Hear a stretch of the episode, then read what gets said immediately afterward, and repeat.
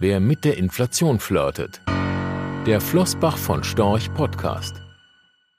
Einmal im Jahr lädt die US-Notenbank Federal Reserve zu einem internationalen Treffen in die schneebedeckten Berge von Wyoming.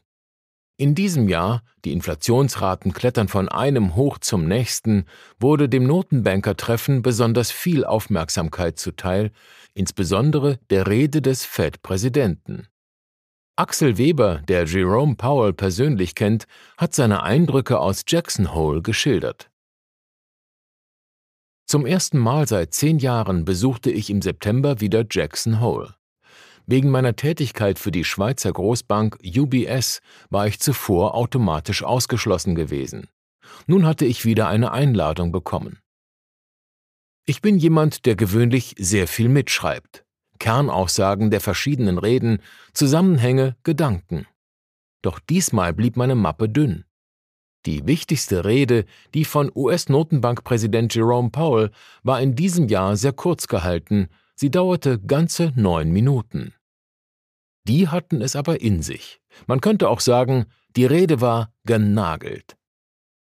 Für den Kapitalmarkt beinhaltete sie eine Reihe von verstörenden Nachrichten.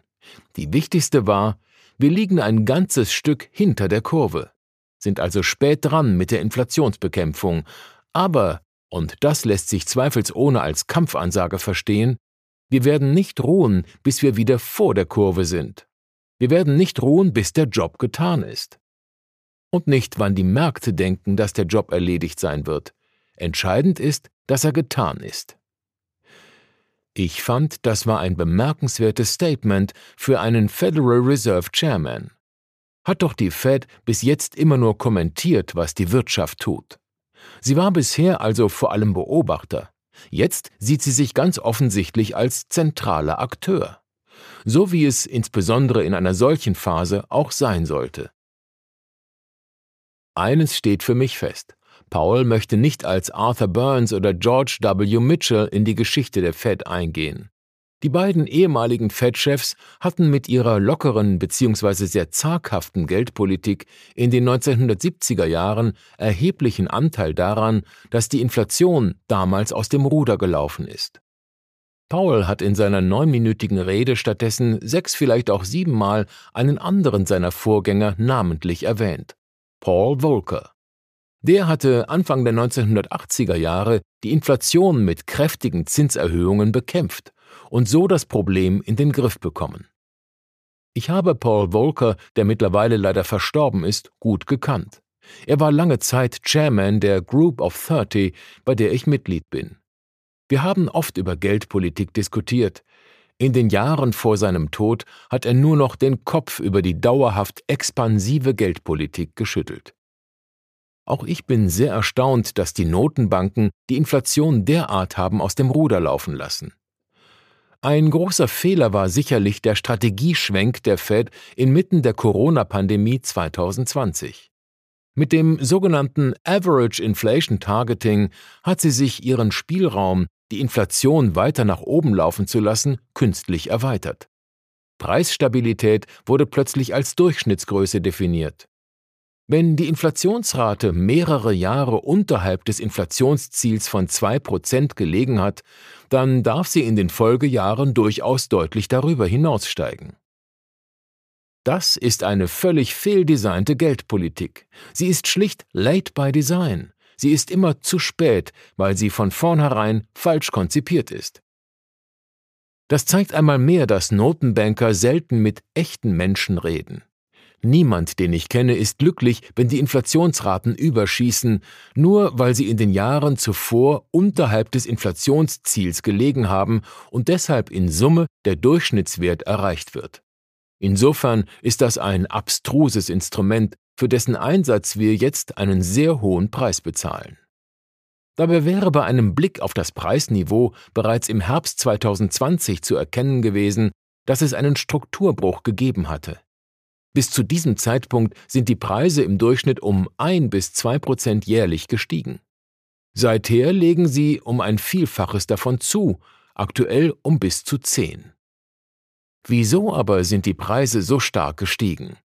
Wegen der offensiven Fiskalpolitik einerseits, In den USA und weltweit wurden in den vergangenen Jahren 20 bis 25 Prozent des Bruttoinlandsprodukts für Krisenintervention ausgegeben. Andererseits hat in den USA und weltweit die ultra-expansive Geldpolitik die Notenbankbilanzen ebenfalls um 20 bis 25 Prozent ausgedehnt und damit eine solch großzügige Fiskalpolitik erst ermöglicht und finanziert. Einkommenszuwächse wurden so über Transferzahlungen aus der Zukunft in die Gegenwart verlagert und so die Nachfrage massiv stimuliert. Hinzu kommen die pandemiebedingten Lieferkettenprobleme, die das Güterangebot zusätzlich verknappt haben. Seit meiner Bundesbankzeit hat sich die Arbeit von Notenbanken strukturell verändert. Zumindest ist das mein Eindruck. Die Geldpolitiker interagieren heute sehr viel stärker mit den Kapitalmärkten, als sie das früher getan haben. Bei der Kommunikation achten sie vor allem darauf, wie etwas von den Marktteilnehmern aufgenommen werden könnte und wie diese möglicherweise darauf reagieren könnten. Ich halte das für wenig zielführend. Paul hat in seiner Rede auch darauf hingewiesen, man solle Inflation erst gar nicht entstehen lassen. Oder wie es einer meiner Vorgänger bei der Bundesbank, Ottmar Emminger, einmal formuliert hat, wer mit der Inflation flirtet, wird von ihr geheiratet. Für diese Lektion ist es aber leider längst zu spät. Rechtlicher Hinweis diese Publikation dient unter anderem als Werbemitteilung. Sie richtet sich ausschließlich an deutschsprachige Anleger mit Wohnsitz bzw. Sitz in Deutschland, Österreich, Luxemburg und in der Schweiz. Die in dieser Veröffentlichung enthaltenen Informationen und zum Ausdruck gebrachten Meinungen geben die Einschätzungen von Flossbach von Storch zum Zeitpunkt der Veröffentlichung wieder und können sich jederzeit ohne vorherige Ankündigung ändern Angaben zu in die Zukunft gerichteten Aussagen spiegeln die Zukunftserwartung von Flossbach von Storch wider, können aber erheblich von den tatsächlichen Entwicklungen und Ergebnissen abweichen. Für die Richtigkeit und Vollständigkeit kann keine Gewähr übernommen werden. Der Wert jedes Investments kann sinken oder steigen, und Sie erhalten möglicherweise nicht den investierten Geldbetrag zurück mit dieser Veröffentlichung wird kein Angebot zum Verkauf, Kauf oder zur Zeichnung von Wertpapieren oder sonstigen Titeln unterbreitet. Die enthaltenen Informationen und Einschätzungen stellen keine Anlageberatung oder sonstige Empfehlung dar. Sie ersetzen unter anderem keine individuelle Anlageberatung.